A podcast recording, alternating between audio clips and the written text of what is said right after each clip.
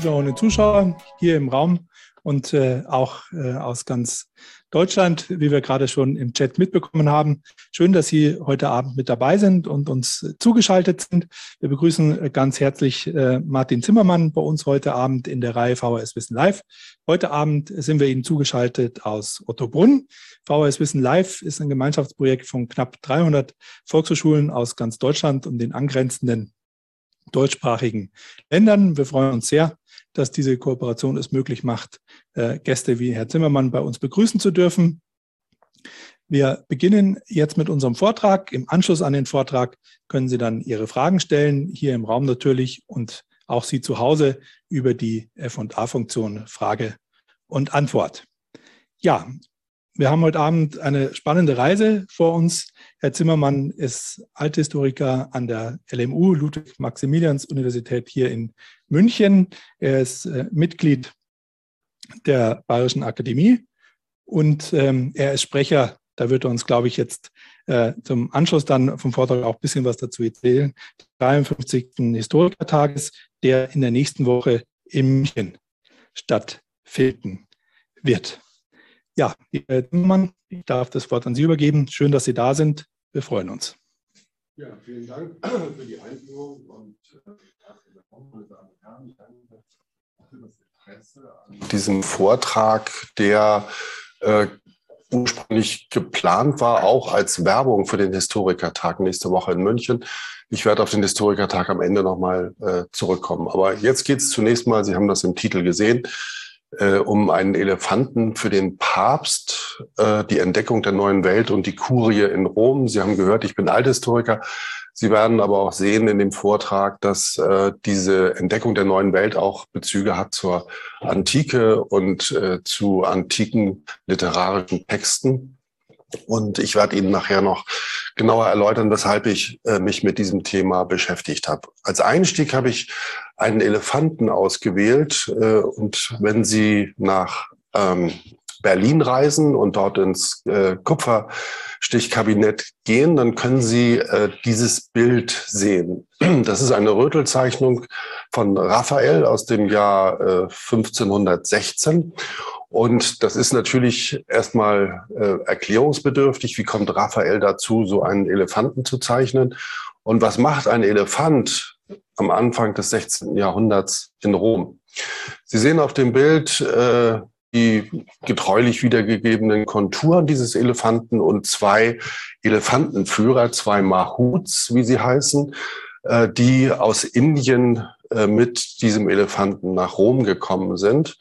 Und dieser Elefant, und das ist, äh, deshalb habe ich ihn als Einstieg heute ausgewählt, ist ein Tier gewesen, das der portugiesische König Manuel I. 1514 an den damaligen Renaissance-Papst Leo X. geschickt hat. Ein weißer Elefant aus Indien.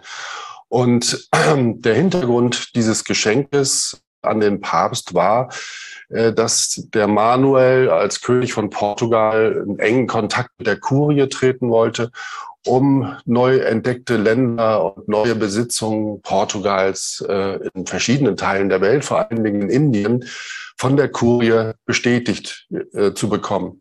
Und zu so einer Bestätigung gehörte immer eine große Festgesandtschaft und diese Festgesandtschaft äh, entsandte also äh, reiche Güter von Portugal, von Lissabon an, den, an die Kurie, an den Vatikan. Das waren wertvolle Gegenstände aus der neuen Welt. Das waren äh, Kostbarkeiten, Edelsteine, Edelmetalle, Gold und auch eine ganze Reihe von Kunstgegenständen, die man extra für diesen Zweck angefertigt hatte. Und, und daran war die Kurie in Rom besonders interessiert, Tiere exotische Tiere. Manuel hatte 45 Tiere ganz unterschiedlicher Art aus Afrika, aus Indien zusammengestellt, um sie dem Papst zu schicken, weil er wusste, dass der im Vatikan eine Menagerie unterhält, in der er diese Tiere ausstellte und besuchte. Und Manuel äh, hatte ein gutes Gefühl, als er sich dazu entschied, auch diesen weißen Elefanten mitzuschicken, ein vierjähriges, noch recht junges Tier. Äh, denn äh, ein Elefant war natürlich etwas ganz besonders Spektakuläres. Es gab immer wieder Elefanten äh, in Italien, auch in anderen Ländern der Mittelmeerwelt. Aber das war sehr, sehr selten, äh, dass man diese Tiere zu sehen bekam. Das war in der Antike ein bisschen anders. Und an diese Antike erinnerte sich eben Leo X. auch und fand diesen Elefanten deshalb besonders gut. Und wir haben eine ganze Reihe von, von Zeugnissen dafür, dass der Papst regelrecht verliebt in dieses Tier war. Also das Tier täglich in den vatikanischen Gärten besuchte, mit ihm spielte, sich mit Wasser nass spritzen ließ und laut dabei lachte. Also dieses Tier wirklich liebgewonnen hatte. Und als das Tier dann 1516 verstarb an einer äh, Angora pectoris oder irgendwie einer Krankheit, die nicht genau heute mehr zu bestimmen ist, äh, war der Papst untröstlich und hat deshalb Raphael den Auftrag gegeben, ein großes Gemälde des Elefanten äh, anzufertigen in eins zu eins, Originalgröße. Und dieses Gemälde wurde über einem Eingangstor äh, an den Vatikanischen Gärten angebracht. Und dieses Gemälde, das Raphael äh, in seiner Werkstatt äh, hergestellt hat, ist verloren. Das Einzige, was übrig geblieben ist, ist diese Rötelzeichnung, die man hier sieht. Also wir bewegen uns mit, diesem, mit dieser Kostbarkeit, die nach Rom gekommen ist, äh, in einer Zeit, die sehr stark im Umbruch war. Ich habe das vorhin schon angedeutet. Die Portugiesen hatten äh, Ende des 15. Jahrhunderts den Seeweg nach Indien entdeckt äh, und äh, um das Kap der guten Hoffnung in Afrika und damit eine neue Handelswelt erschlossen. Und die Spanier haben parallel dazu äh, auch große äh, Überseeexpeditionen unternommen. Und die berühmteste ist natürlich die von 1492, äh, die Fahrt des Kolumbus äh, nach Amerika, in die neue Welt, äh, in die Welt, die man damals noch, äh, bevor man es besser wusste, für Teile Indiens hieß. Und deshalb nannte man ja 1992 die Entdeckung Amerikas und zwei Jahre später schon die Aufteilung der Welt zwischen Portugal und Spanien. In einem Vertrag, äh, der geschlossen wurde, äh, hat man die Welt unter diesen beiden großen Kolonialreichen ähm, aufgeteilt. Und äh, um sich diesen Kolonialreichen äh, zu nähern, äh, kann man, und das ist sozusagen auch der Ansatzpunkt für mich gewesen, und ich bin auf Umwegen zu diesen, auf diesen Elefanten dann irgendwann gestoßen, ist äh, das große Archivo General de Indias in Sevilla. Dieses große Archiv in Sevilla äh, ist ähm, eines der wichtigsten Zentren für die Kolonialgeschichte und für die Kolonialgeschichtsforschung.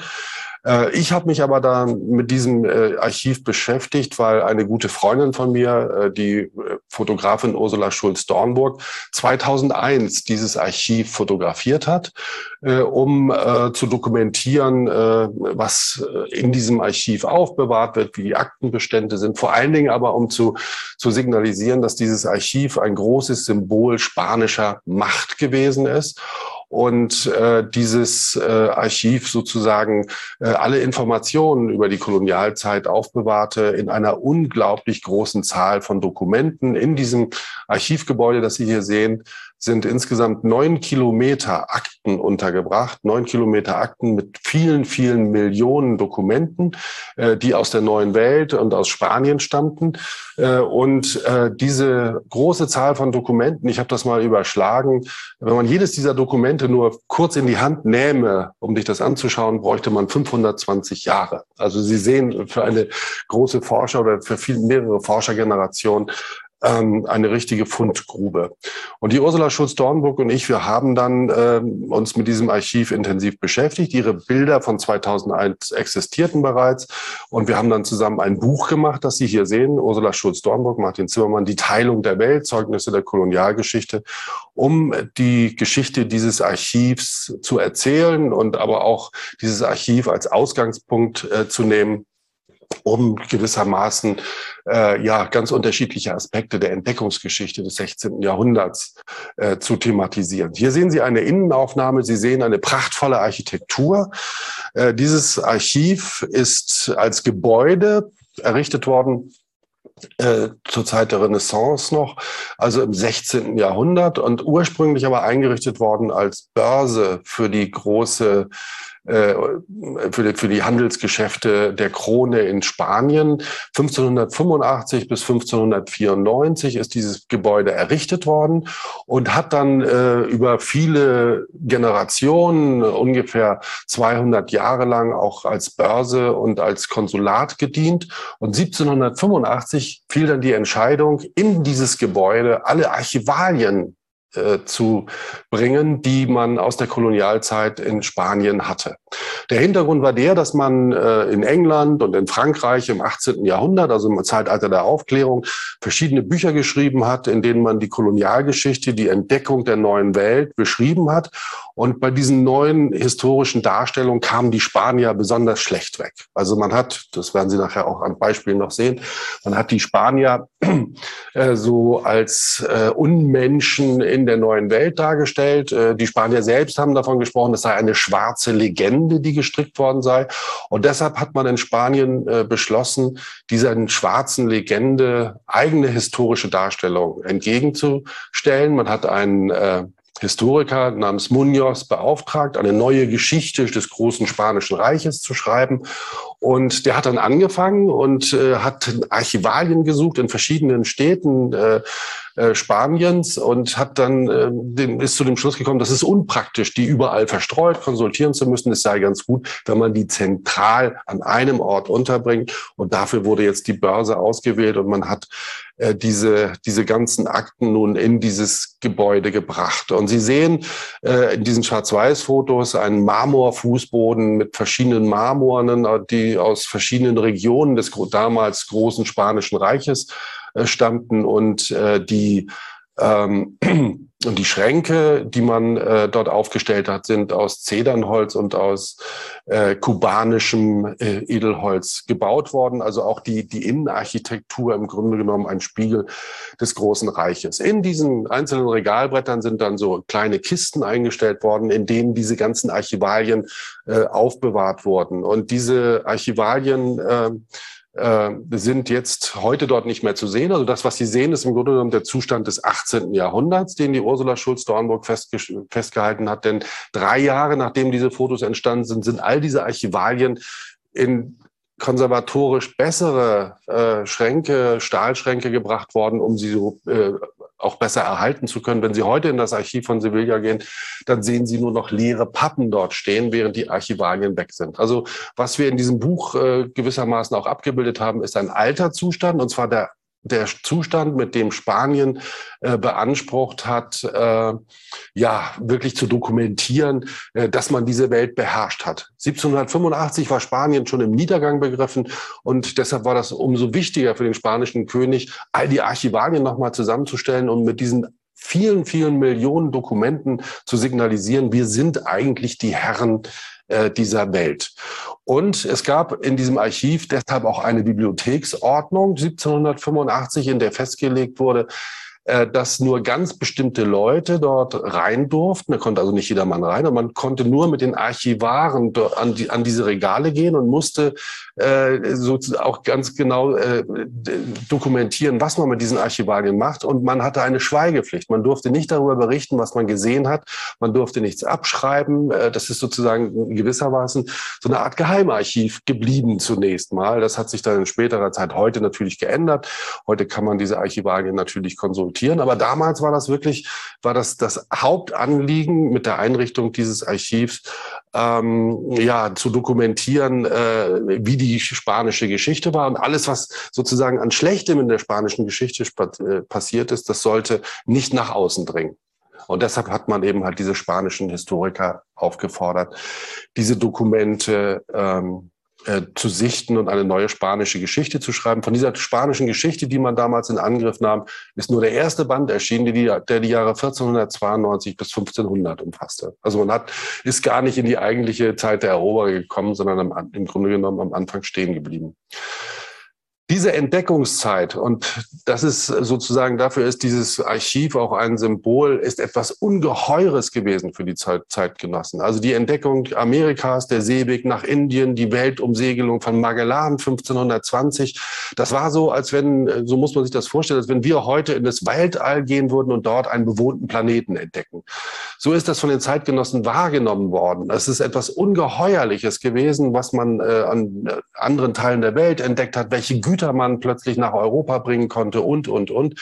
Und es gibt Gelehrte in dieser Zeit, die gesagt haben, also neben der äh, Geburt äh, des, äh, des äh, Schöpfersohnes, also Jesus äh, und seiner äh, Auferstehung, äh, sei das das bedeutendste Ereignis der Menschheitsgeschichte, die Entdeckung dieser neuen Welt. Und man muss sich das wirklich als besonders dramatisch vorstellen, weil das auch gleichzeitig in dem Bewusstsein der Leute unheimlich viele Vorstellungen und Fantasien äh, äh entwickelt hat. Und gleichzeitig aber eben halt die beiden Länder, die damals maßgeblich für diese Entdeckungsgeschichte waren, nämlich Portugal und Spanien, ganz an die Spitze der Großmächte der Zeit gespült haben. Also Spanien hat ein, äh, ein wahres Weltreich in der Zeit äh, beherrscht und, und deshalb auch die Idee, diese Welt unter diesen beiden Ländern aufzuteilen indem man einfach vom Nordpol zum Südpol eine, eine Linie durch den Atlantik zieht und sagt, alles, was östlich davon ist, gehört Portugal und alles, was westlich davon ist, gehört Spanien.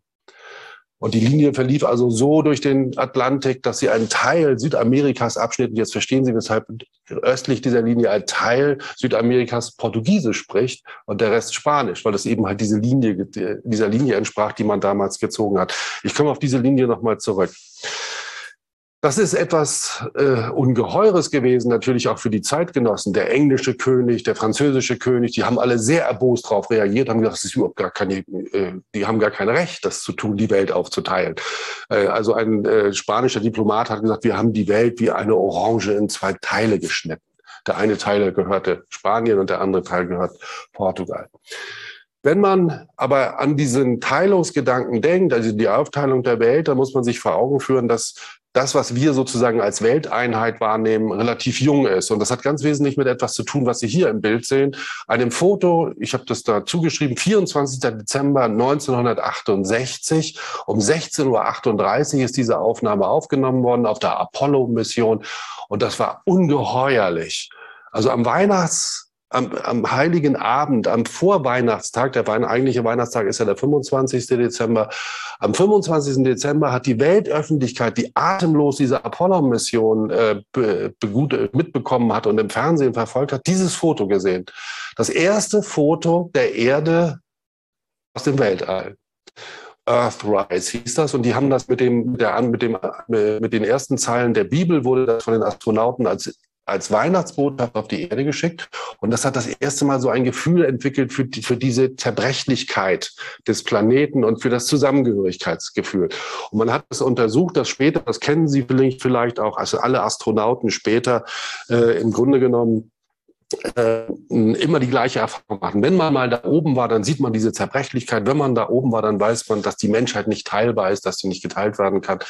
Und das nennt man äh, Overview-Effekt, also das, äh, das heute wieder sehr aktuell ist. Sie haben das mitbekommen, dass reiche Leute sich jetzt ins Weltall schießen lassen und dahinter steht auch ein Programm, das schon vor 20 Jahren entwickelt wurde äh, von einer kleinen Gruppe von Wissenschaftlern und reichen Leuten in Amerika, die gesagt haben, schon vor 20 Jahren gesagt haben, wir müssen das irgendwie schaffen, mehr Leute in Weltall, ins Weltall zu schicken, damit wir in der Menschheit ein Zusammengehörigkeitsgefühl bewahren und äh, zusätzlich wecken.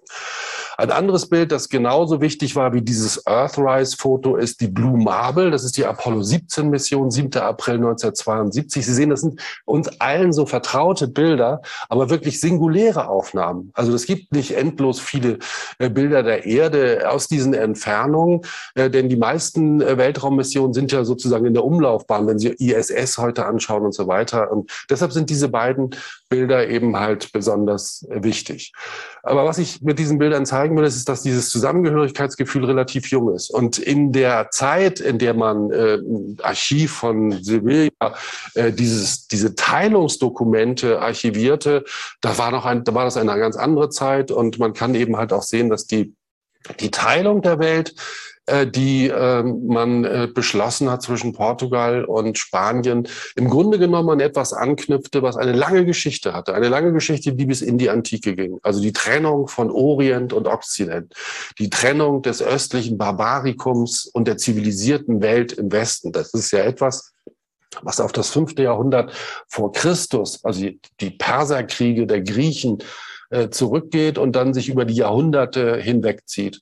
Und äh, diese Teilung äh, der Welt äh, war in der Zeit, in der man jetzt die Expeditionen unternahm, nach Indien und nach Amerika, wieder sehr virulent geworden. Denn Sie wissen alle, dass 1453 Konstantinopel erobert wurde von den Türken dass die, äh, die muslimische Welt sich ausgedehnt hatte um 1500 bis in den Balkan bereits.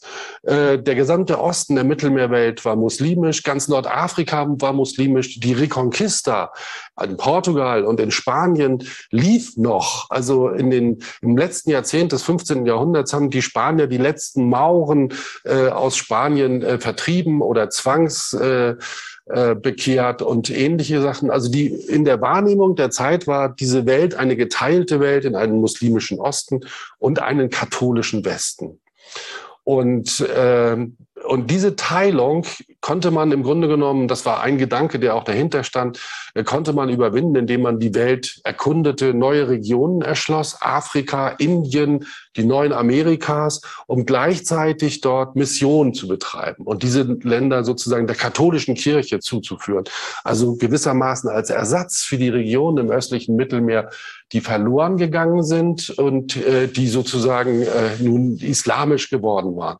Dafür wollte man Ersatz schaffen. Und deshalb hat sich die Kurie in Rom auch immer so stark engagiert, um an diesen Entdeckungsgeschichten mit beteiligt zu werden. Alexander VI., der berühmte Borgia-Papst, der am Ende des 16. Jahrhunderts, äh, des 15. Jahrhunderts äh, die äh, Papst in Rom war, war derjenige, der diesen Prozess ganz eng begleitet hat. Alexander VI. hat in vier Bullen die Teilung der Welt zwischen Portugal und Spanien verschriftlicht, Dokumente verfasst, die das im Grunde genommen festgelegt haben. Und man hat früher immer gedacht, dass dieser Alexander der Sechste, der mit seinem Namen in Anknüpfung an Alexander den Großen sozusagen schon äh, sehr als sehr äh, ja, wirkmächtige Persönlichkeit äh, in die Geschichtsbücher eingehen wollte, dass der sozusagen als letzter Papst des Mittelalters nochmal versucht hat, die Bedeutung der Kurie festzunageln. Mittlerweile weiß man, dass das anders gelaufen ist. Ferdinand, der König von Spanien und seine Frau Isabella haben die äh, Intronisation von Alexander VI. unterstützt und hatten enge Kontakte zur Kanzlei äh, in Rom und haben diese Bullen des Papstes sicherlich mitformuliert, äh, in denen diese Teilung der Welt festgelegt wurde. Äh, also eine interessante Hintergrundgeschichte. Und äh, Sie sehen jetzt, dass, dass Leo X., einer der unmittelbaren Nachfolger von Alexander VI., der Papst mit diesem Elefanten, natürlich die gleichen Interessen hatte wie Alexander. Bestätigung neu eroberter Gebiete und immer wieder der Hinweis darauf, Bekehrung soll diese äh, neuen Länder äh, soll, die soll diese Eroberung begleiten und soll in diesen neuen Ländern von den Eroberern umgesetzt werden. Und gleichzeitig möchte man natürlich auch an den neuen Reichtümern partizipieren und an diesen Reichtümern äh, teilhaben.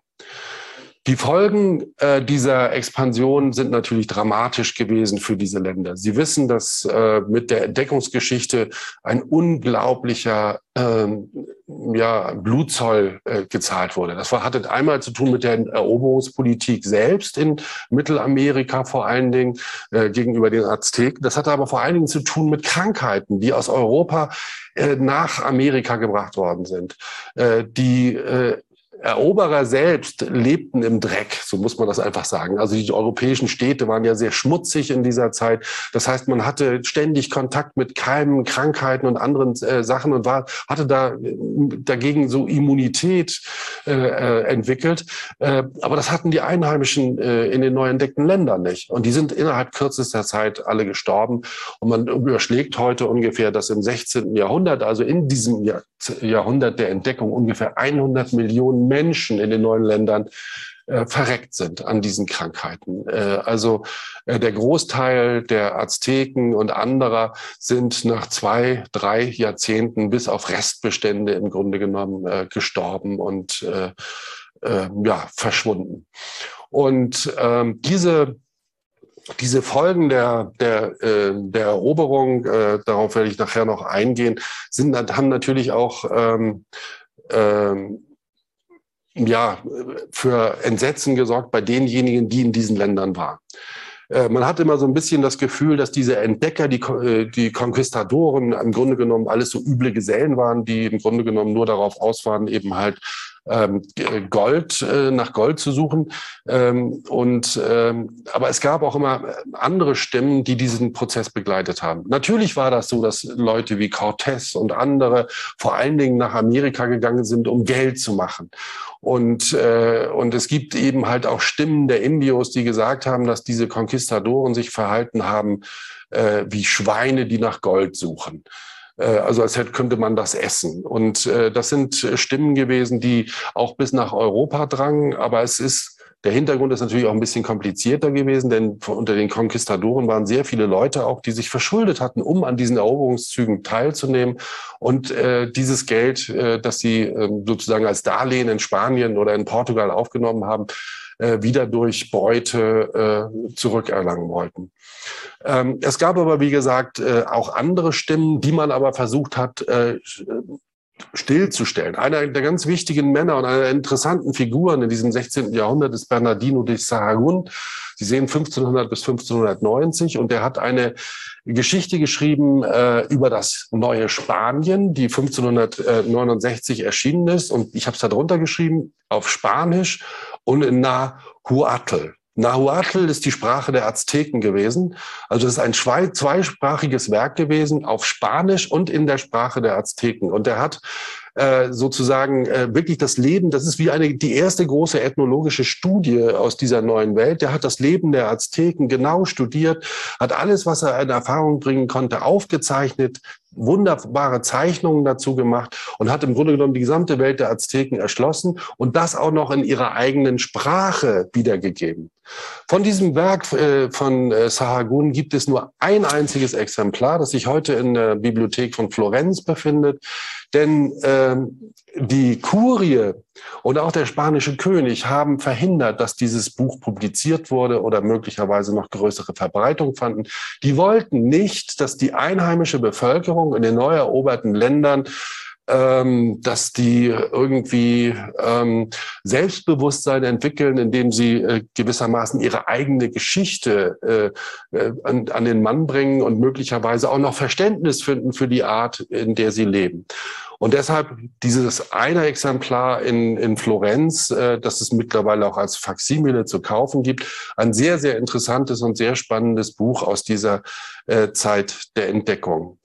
Ansonsten aber hat man versucht, äh, ja, im Grunde genommen nur zu profitieren von all diesen Sachen. Und dazu gehörte eben halt auch dieser Elefant Hanno und das, was man äh, mit diesem Elefanten verband. Und Sie müssen sich vorstellen, dass, dass allein dieses Bringen des Elefanten von Lissabon nach Rom eine unglaublich publikumsträchtige Angelegenheit gewesen ist. Wir haben Zeugnisse aus dieser Zeit, dass die diesen Elefanten mit den anderen 40 Tieren auf verschiedene Schiffe verteilt haben. Und in jedem Hafen, in dem die anliefen, liefen Tausende von Leuten zusammen. Und das war so schlimm, dass man gar nicht mehr anlanden konnte. Deshalb hat man 120 Kilometer nördlich von Rom in der Toskana in einem kleinen Hafen äh, dann äh, den Hafen direkt angelaufen, um den restlichen, die restlichen 120 Kilometer nach Rom mit diesem Tier äh, unbelästigt zurücklegen äh, zu können. Aber das hat nur dazu geführt, dass Tausende von Italienern diesen Weg gesäumt haben. Und es gibt Berichte darüber, dass die ganzen Villenanlagen, die Weinberge, alles ist zerstört worden von den Menschenmassen, die den Elefanten sehen wollten. Und äh, dieser Elefant wurde dann natürlich auch für die Zeitgenossen äh, ein, ja, das Symbol für diese neue Zeit und für äh, die Entdeckung dieser neuen Welten. 1494, ich habe das jetzt mehrmals erwähnt, der Vertrag von Tordesillas mit der Aufteilung der Welt, einer Linie von von der Arktis zur Antarktis quer durch den Atlantik. Äh, diese Linie taucht in dieser Zeit auch in den ersten Karten auf. Hier sehen Sie eine Karte von 1500, ein Portolan von Juan de la Cosa. Und da sehen Sie so eine schwarze Linie in der Mitte durchs Bild laufen. Also links diese grünen Flächen, das ist das neu entdeckte Amerika. Und rechts, das kann man ungefähr erkennen, da wo die ganzen Häuser sind, das Spanien, Nordafrika. Und durch den Atlantik diese Linie mit einer Schrift, die auch sagt, das ist eben sozusagen diese Demarkationslinie, die man gezogen hat zwischen diesen beiden Gebieten. Das Interessante an dieser Linie ist, und das macht das eigentlich sozusagen auch in der Diplomatie der Zeit so spannend, man hat überhaupt gar keine Vorstellung, wo die ist. Man hat festgelegt, dass die 370 Seemeilen äh, westlich äh, der Kanarischen Inseln im Atlantik verläuft, aber man hatte in dieser Zeit noch nicht die Möglichkeit, Längengrade zu bestimmen. Aber man wusste nicht, wo diese Linie genau ist. Und die Portugiesen und die Spanier haben sich immer zusammengetan und haben sich immer wieder getroffen, um diese Linie festzuschicken. Dann hat man sich darauf geeinigt, zehn Schiffe loszuschicken, um diese Linie zu finden, zu vermessen und zu finden. Und aus diesen diplomatischen Akten kann man zum Beispiel sehen, dass man sich zwischen Portugal und Spanien nicht mal darauf einigen konnte, Landdistanzen in Seemeilen umzurechnen. Also die haben verschiedene Rechensysteme gehabt. Äh, und äh, dann sind diese, diese, diese Versuche, diese Linie irgendwie zu bestimmen, sind regelmäßig gescheitert. Äh, in Südamerika hat man Punkte gefunden, an denen man da auch diese Linie markiert hat, aber im Meer konnte man das eigentlich überhaupt gar nicht festlegen. Sodass im Grunde genommen für viele Generationen, also im Grunde genommen bis ins 18. Jahrhundert immer darüber gestritten wurde, wo diese Linie eigentlich läuft mitten im Atlantik war das eigentlich egal. Aber diese Linie läuft ja einmal um die Erde herum. Und in dem Augenblick, wo die Portugiesen am Ende des 15. Jahrhunderts nach Indien gekommen sind, die Spanier über Magellan auf anderen Wegen nach Indien gekommen sind, musste man ja auch überlegen, wo ist denn die Linie auf der anderen Seite der Erde? Wie teilen wir denn die Ländereien äh, in, äh, in Indien und äh, angrenzenden Gebieten auf?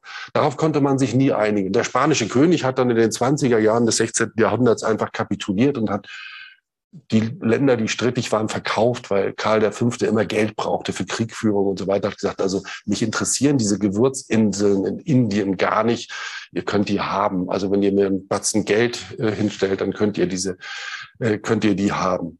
Also das ist eine Karte, die diese Linie wiedergibt. Hier haben Sie eine andere Karte, da sehen Sie auch, äh, das ist ein bisschen anders schon gezeichnet. Also da läuft die Linie mit diesem roten Schriftzug von oben nach unten und unten äh, sehen Sie auch, ähm, das ist Südamerika, also der Teil äh, Südamerikas, der heute äh, brasilianisch, äh, nee, nee, äh, äh Portugiesisch spricht. Das ist also die Planisphäre Cantinos 1502.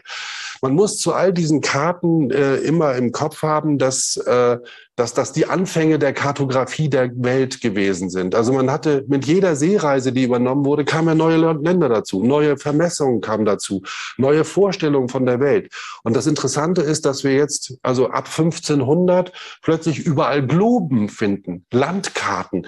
Äh, also bei den Herrscher, äh, bei den Herrschern der unterschiedlichen Länder kommt es jetzt in Mode, Globen aufzustellen, Landkarten aufzuhängen, um diesen, diese Welt oder die Vorstellung der Welt, die man hat, hat, äh, jetzt auch abzubilden. Und diese Landkarten, die wir in dieser Zeit äh, nun äh, zu sehen bekommen, sind nicht eigentlich nicht in erster Linie wirklich verlässliche Wiedergaben der Geografie, sondern sind im Grunde genommen Repräsentations- und Schmuckstücke auf der einen Seite und auf der anderen Seite Karten, die äh, gewissermaßen äh, Besitzansprüche dokumentieren.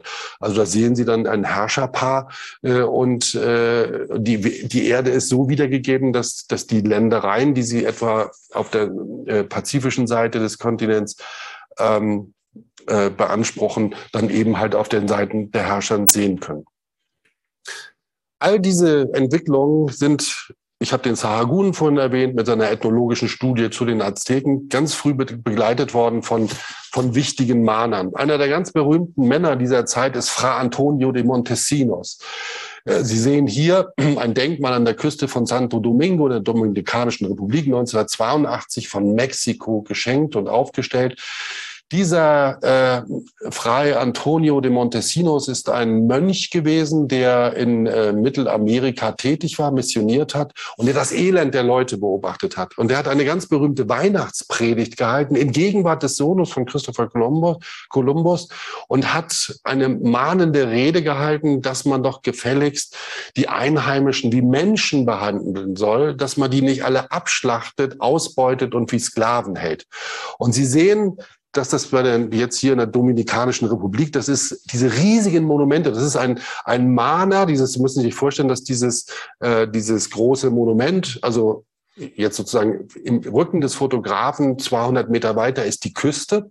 Der ruft also aufs Meer hinaus und äh, richtet sich sozusagen an die Eroberer nochmal, wenn die sozusagen damals von See gekommen sind. Sie sollen doch äh, gefälligst die Leute vernünftig behandeln und äh, ja, eine der großen Mahner, die ganz früh äh, sozusagen Menschenrechte der einheimischen Bevölkerung eingeklagt haben. Ein anderer, ein Zeitgenosse von äh, dieses, äh, dieses Mönches, den Sie gerade gesehen haben, war Bartolomé de las Casas. Der hat 1552 ein Buch geschrieben, in der deutschen Übersetzung kurz gefasster Bericht über die Zerstörung der westindischen Länder. Auch ein Geistlicher, ein katholischer Geistlicher, der aus Spanien äh, in die neu entdeckten Länder gereist ist und das dokumentiert hat, was da eigentlich passiert. Und immer gesagt hat, wir sind, als wir gekommen sind, waren wir auf der Insel zwei Millionen Leute, jetzt leben noch 8000. Und die sterben auch bald, wenn wir nicht irgendwas unternehmen.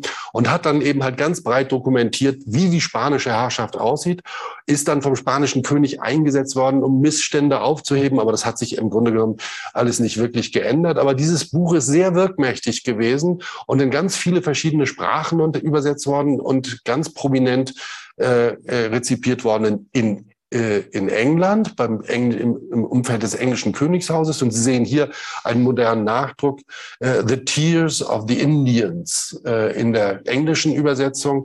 Und dann hat man, das sehen Sie auch äh, unten auf dem Cover, hat man diesen einfachen Text äh, von Bartolomé de las Casas äh, mit Bildern versehen.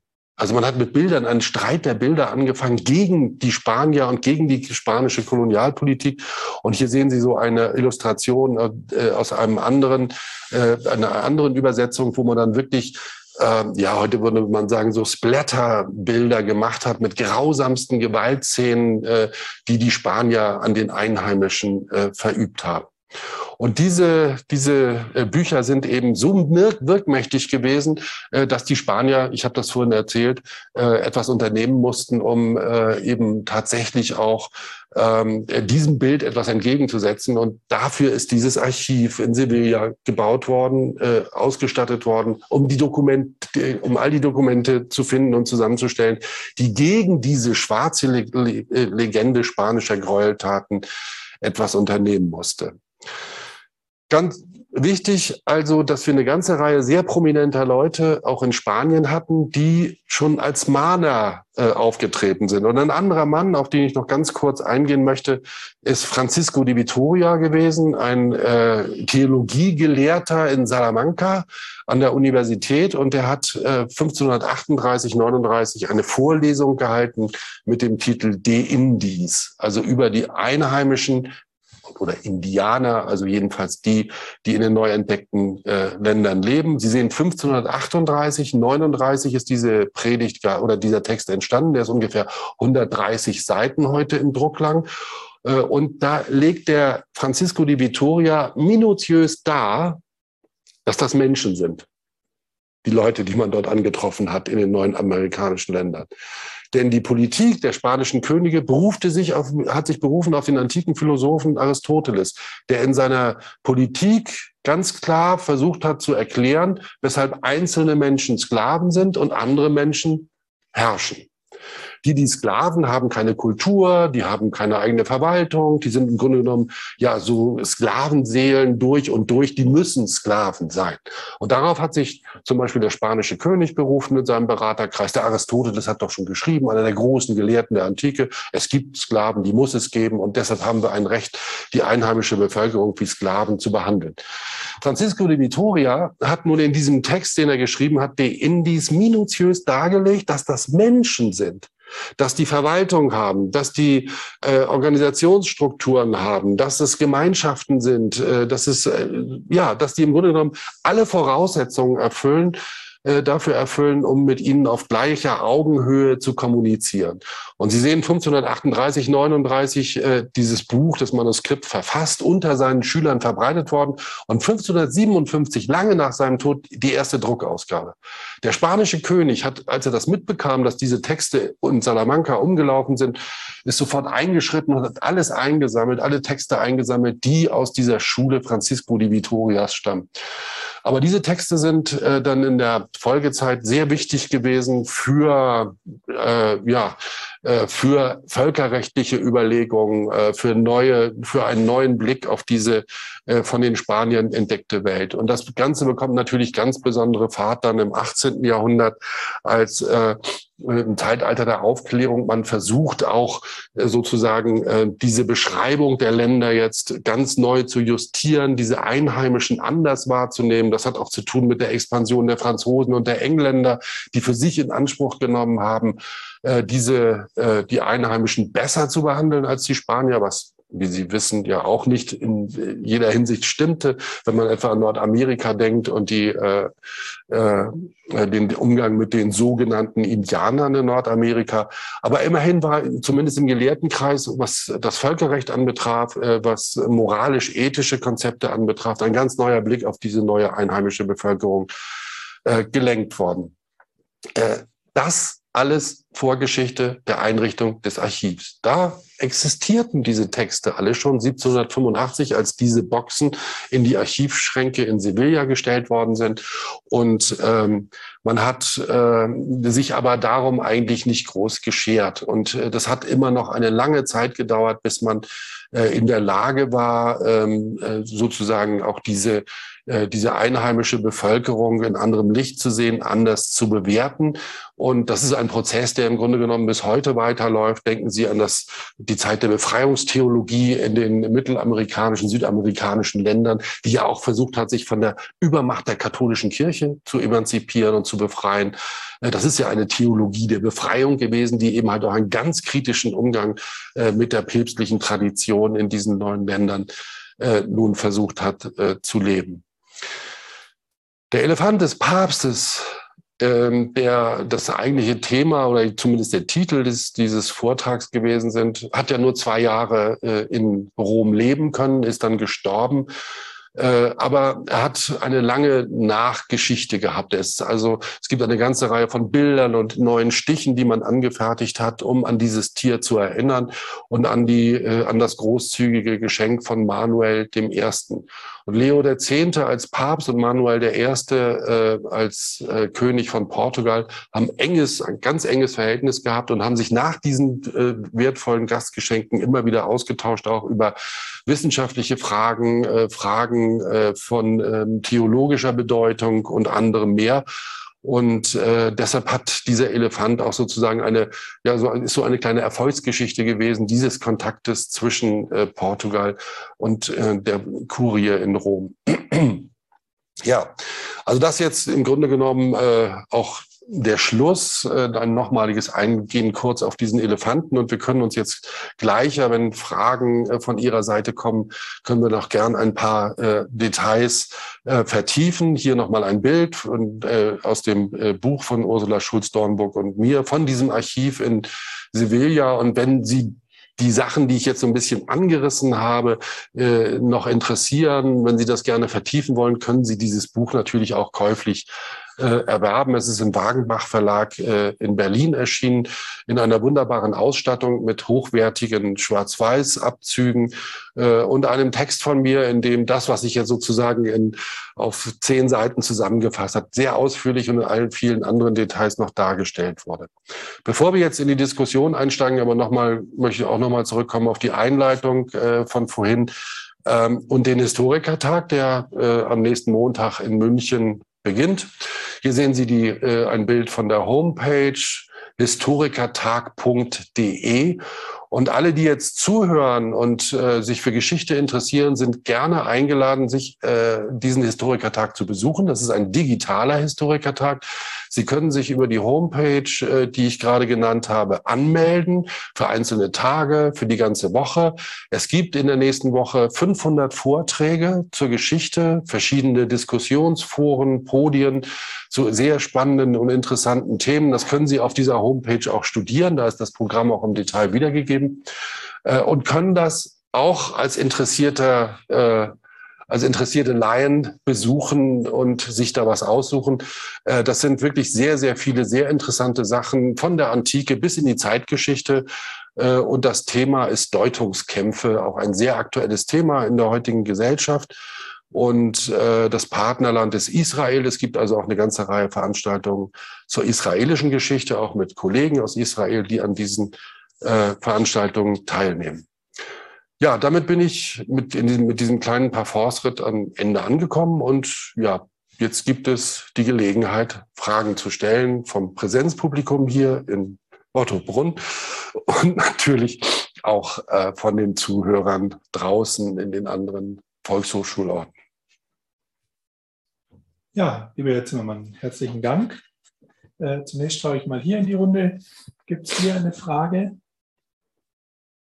Noch nicht. Äh, wir haben noch ein wenig Zeit, äh, sich etwas zu überlegen oder Mut zu fassen. Eins von beiden. Äh, einige unserer Online-Zuschauer haben die Möglichkeit schon genutzt. Nochmal für Sie zur Wiederholung auch. Sie können uns jetzt gerne Ihre Fragen über die Funktion F&A stellen. Sie finden die Funktion genauso wie den Chat in Ihrer Menüleiste unten oder oben am Bildschirm.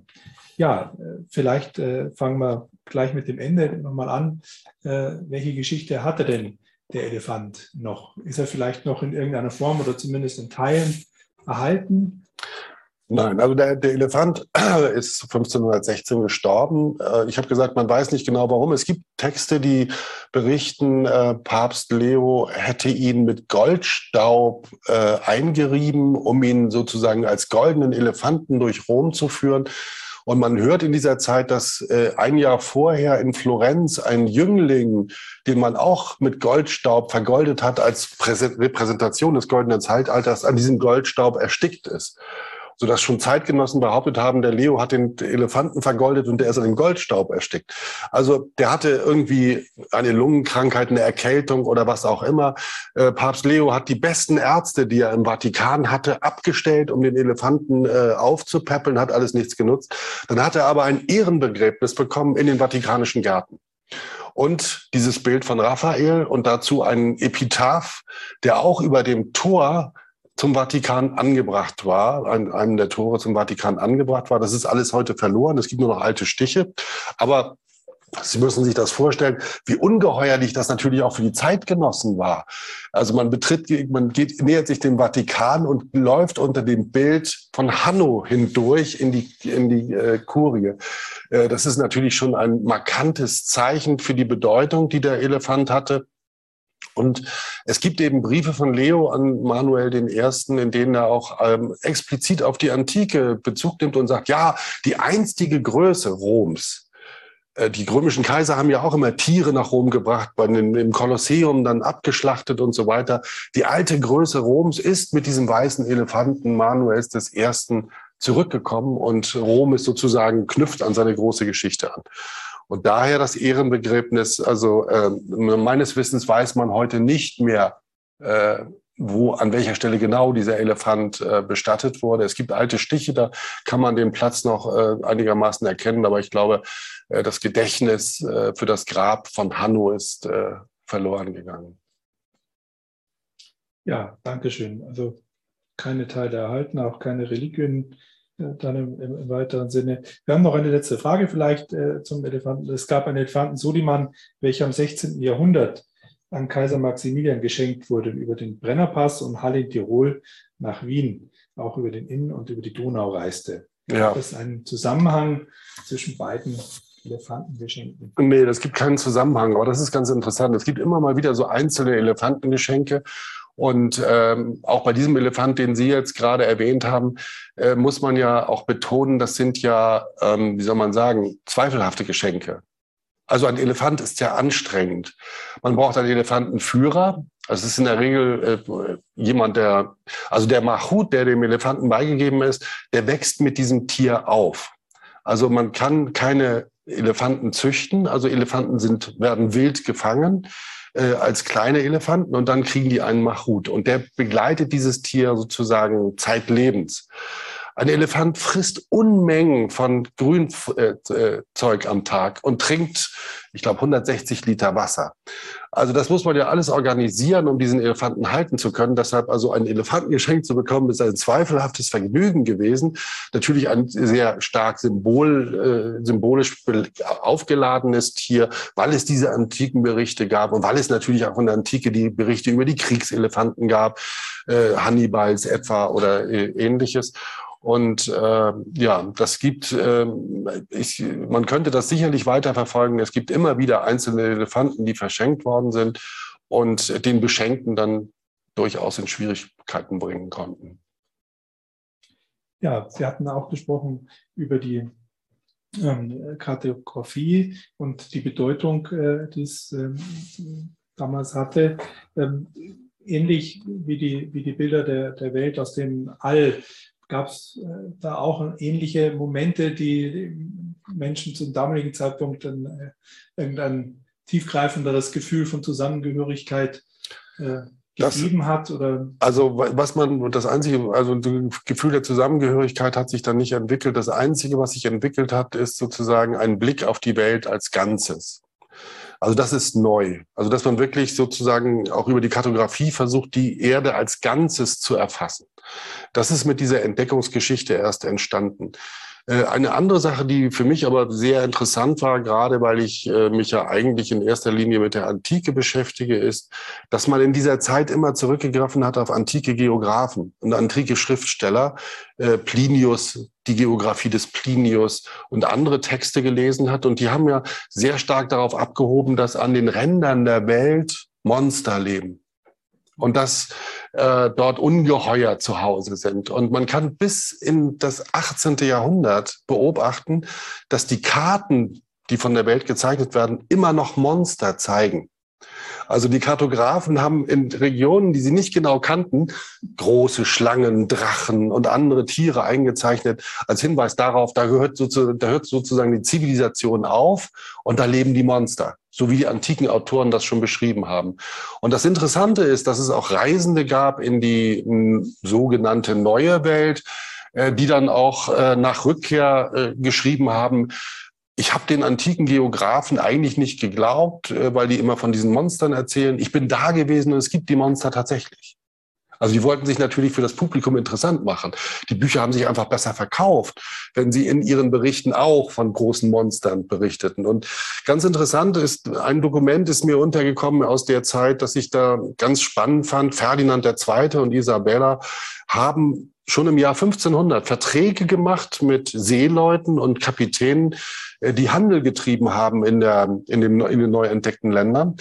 Und in diesen Verträgen wurde minutiös aufgelistet, welche Abgaben an die Krone gezahlt werden mussten bei Rückkehr nach Spanien. Und da wurde das dann aufgelistet, also von allen Edelmetallen, von Silber, von Gold, von Menschen dunkler Hautfarbe und so weiter, wollte die Krone 20 Prozent haben und auch von allen Schlangen und Monstern. Also selbst in die offiziellen königlichen Verträge wurde diese geografische Vorstellung aufgenommen. Und da zeigt man schon, dass dieses Weltbild irgendwie, äh, dass, äh, ja, dass, dass, dass dieses Weltbild der Antike so wirkmächtig war. Und es ist ganz interessant, dass Karl V. als einer der bedeutendsten Könige im 16. Jahrhundert ähm, eine Autobiografie verfasst hat. Und in dieser Autobiografie kommen die neuen Länder nicht vor.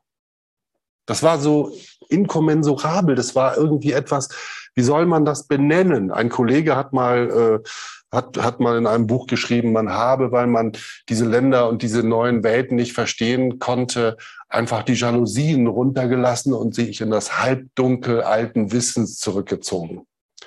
Äh, das ist ein Bild, das es eigentlich ganz gut beschreibt. Äh, aber das ist eben halt auch ein interessanter Aspekt, ne? dass äh, also mit dieser Entdeckung und mit der Ausdehnung in des spanischen Königreiches auch gleichzeitig verbunden wurde, dass man eigentlich zu diesen neuen Welten kein, also intellektuell keinen Zugang hatte.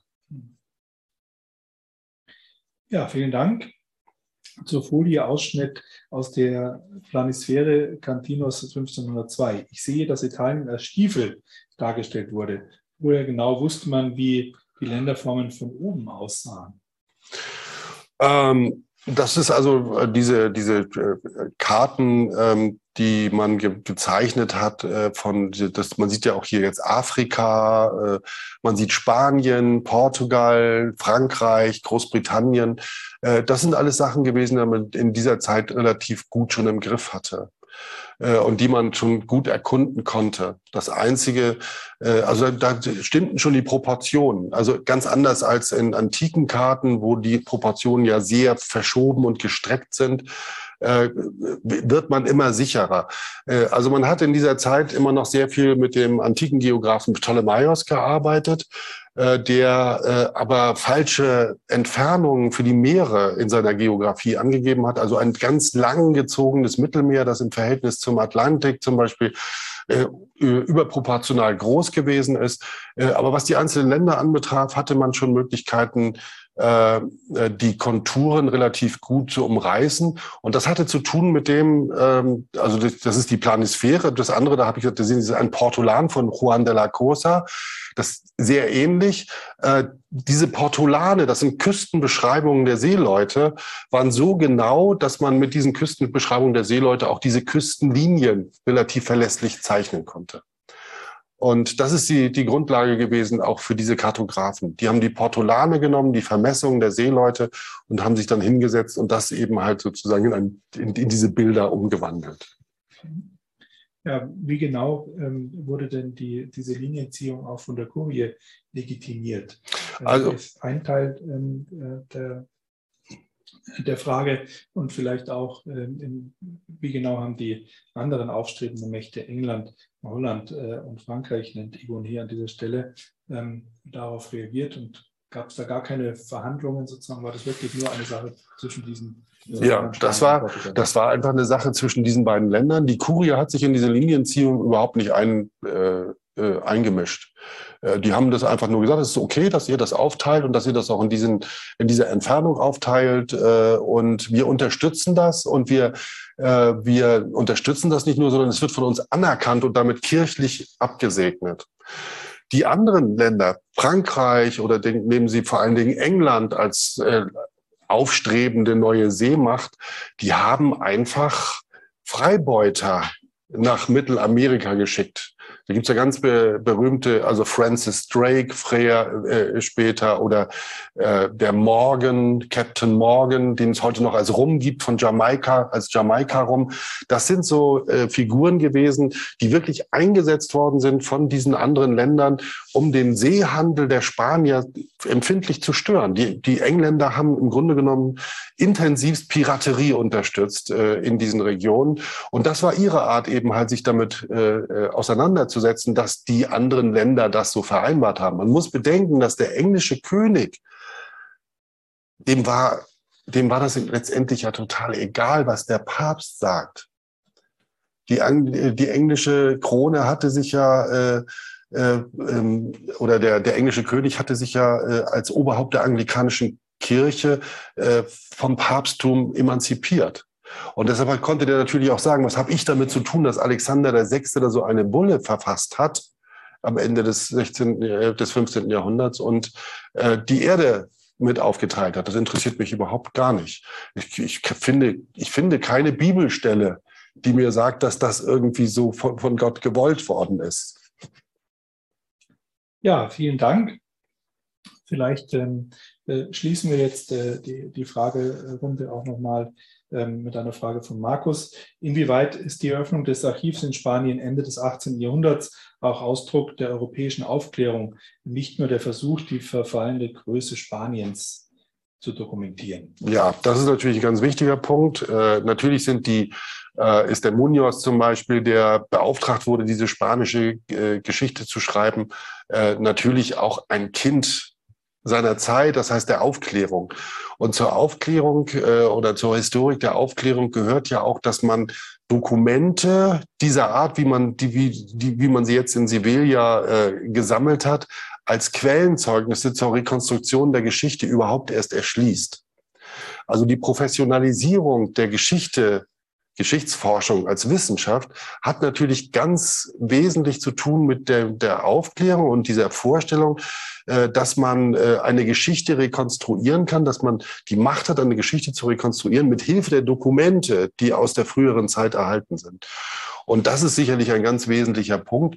Nur das ist äh, eben halt auch, und der Munoz hätte sicherlich von, von, für, für sich auch beansprucht, dass er das sozusagen auf höchstem Niveau macht die Auswertung dieser Texte, um dieser schwarzen Legende etwas entgegenzustellen.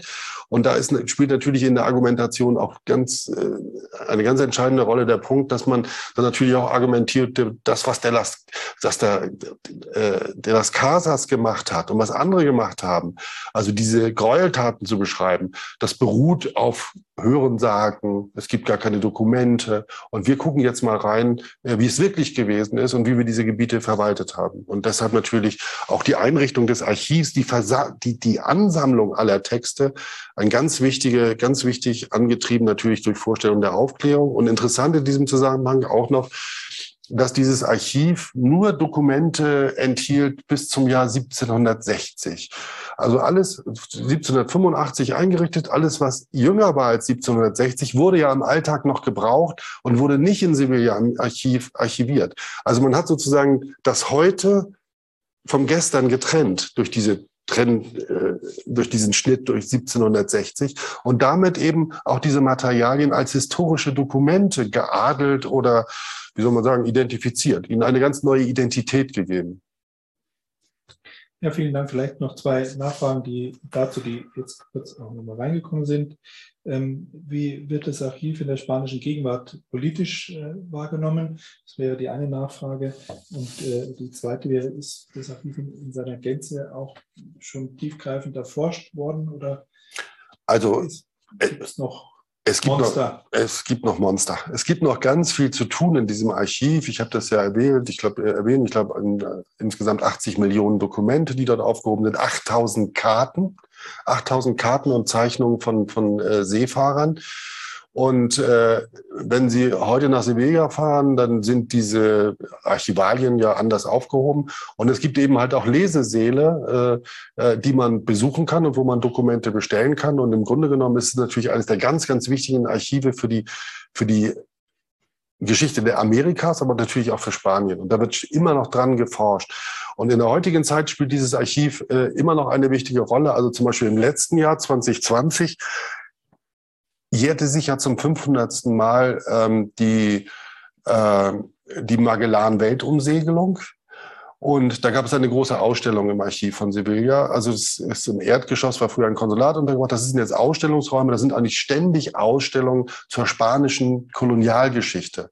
Und natürlich äh, gibt es auch sehr viele spanische Kollegen, die viele dieser äh, äh, einzelnen äh, Aspekte der spanischen Kolonialgeschichte auch sehr kritisch heute natürlich im Rückblick beurteilen und mit heutigem wissenschaftlichen Blick äh, äh auch äh, versuchen zu rekonstruieren, äh, was damals äh, für Schäden angerichtet worden sind äh, in diesen neuen Ländern.